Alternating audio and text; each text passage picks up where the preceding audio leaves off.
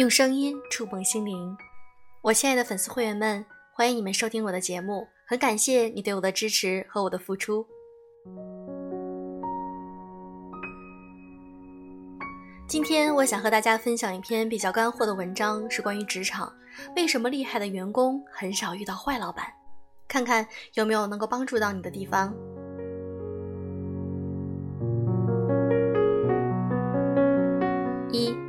摊上一个坏老板怎么办？摊上一个坏老板怎么办？我经常被年轻人问这个问题。就像幸福都是一样的，而不幸各有各的不幸；好老板都是一样的。坏老板就各有各的奇葩之处。一位好的老板通常公平正直，不但能在工作中指导和支持你，还能激发鼓励你的潜能，更能让大家能够拧成一股劲儿朝共同的目标努力。这样的老板真是人见人爱，花见花开，可也是一遇难求的。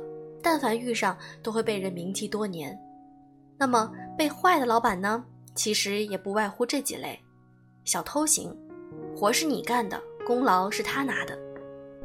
鸡贼型，一分钱当两分钱使，一个人当十个人用；老妈型，爱唠叨，你怎么干他都看不上，看不上你倒自己干啊；老爸型，刚愎自用，唯我独尊，听不进去下属的意见；疑神疑鬼型，防下属防得跟贼似的，生怕夺了他的风光；优柔寡断型，不到最后一分钟不拿主意，好不容易拿了主意还变来变去；常年更年期型。阴晴不定，口不择言，说翻脸就翻脸。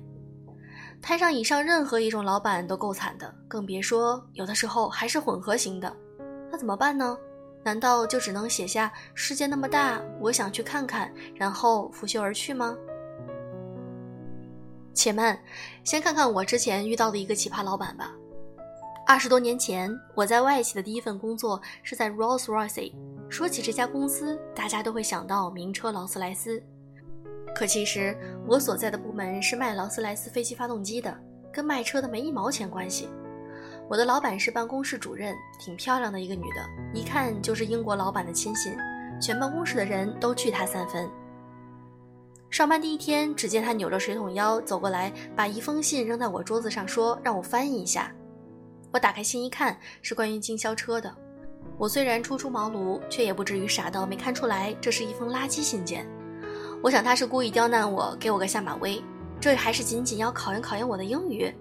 按前者想，我会义愤填膺；按后者想，我会用实际行动来证明自己。我选择了后者。后来，我的水桶腰老板在我出国念 MBA 的时候，还写了很好的推荐信给我。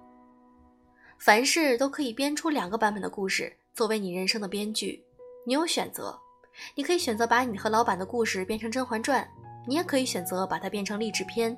全看你想要什么了。当你把自己的目标限定于“我就是想要证明我是对的，老板是错的，甚至我比他强”，那你就把自己逼到一个死胡同了。因为此时你的目标早已经被情绪带跑偏了。目标越大，手段越多；目标越聚集，解决问题的路径就越清晰。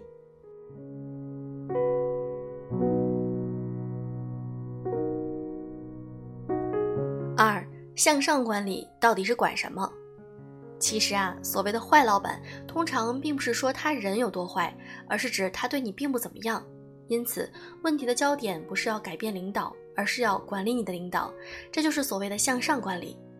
然而，在培训的时候，我发现很多人上了一堆的领导力课程，学了怎么管理下属，但却很少想要怎么管理自己老板，甚至认为老板是管理不了的，或者认为这是 HR 部门应该做的。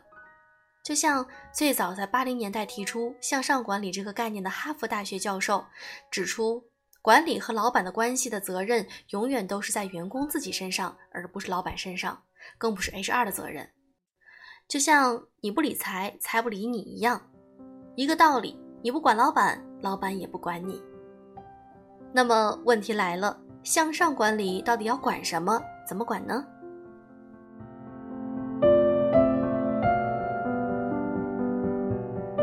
有些人认为自己能力很强，甚至比老板要强，所以每当升职或者有其他好的机会来临，但结果不是自己的时候，就认定自己怀才不遇，同时认定老板偏心眼儿。但事实上，我们通常会过高估计自己的能力。曾经有人做过这样的调查：让员工自己判断自己是不是公司的前百分之十顶尖员工，结果百分之九十的员工都认为自己是。更何况，工作中能力只是一部分，你的能力所创造出的价值对于领导来讲更重要。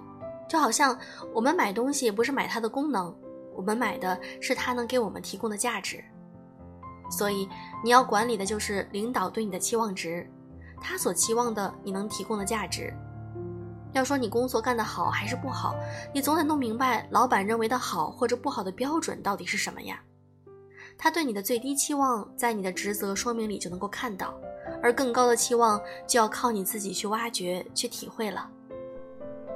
经常有人问我一个问题：你每天花多少时间或者心思来了解老板的目标？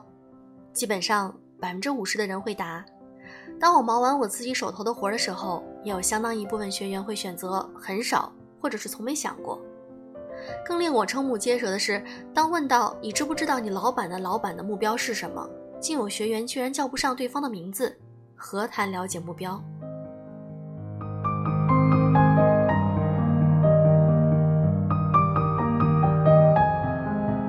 三，老板那么忙，怎么管？经常有人问我说：“可是我老板很忙，我根本就见不着他呀。就算是见得着，看他那么忙，也不好意思打搅，怎么了解他呢？”我也很忙，经常到外面飞来飞去的讲课，很多下属也愁抓不到我人影。但这丝毫难不倒我负责我们企业客户的 Tina 教练。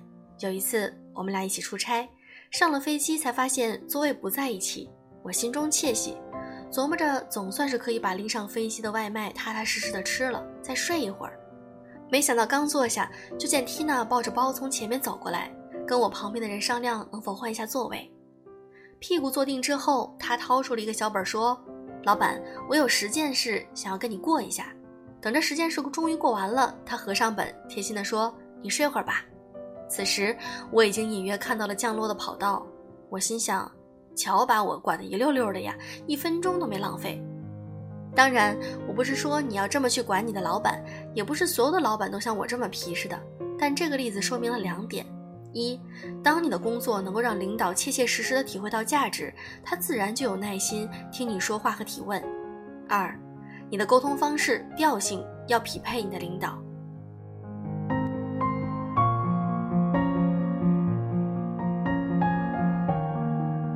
四，就是看不上老板怎么办？如果碰上那种你死活看不上的老板怎么办呢？张德芬老师曾经讲过，当我们指责别人的时候，一根指头指向别人同时，三根指头指向自己。他所说的其实就是心理学上所说的心理投射现象。当你反感一件事儿、一种做法、一种状态、一个人时，你的身上肯定也有着你所反感的那个人的一些特质。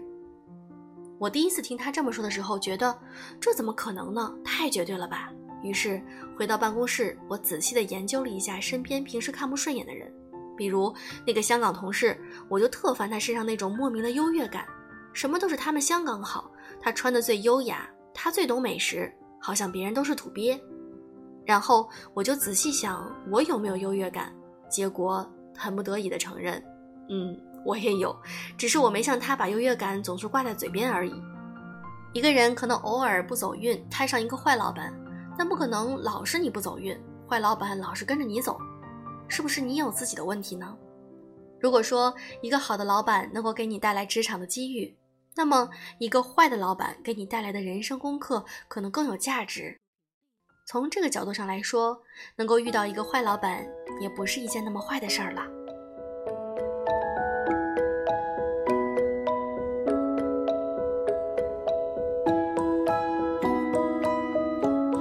有很多人可能会说，多一半都是领导没有给他他想要的东西，比如说认可、机会、资源、升职加薪等等。但是，除非你能把你想要的变成是领导想要的，否则你想要什么一点儿也不重要。这个过程就是影响力的过程。只要向上管理做好了，你和老板的绝大多数问题都能够迎刃而解。这也是为什么很多厉害的员工从来都不会抱怨说自己遇见了坏老板。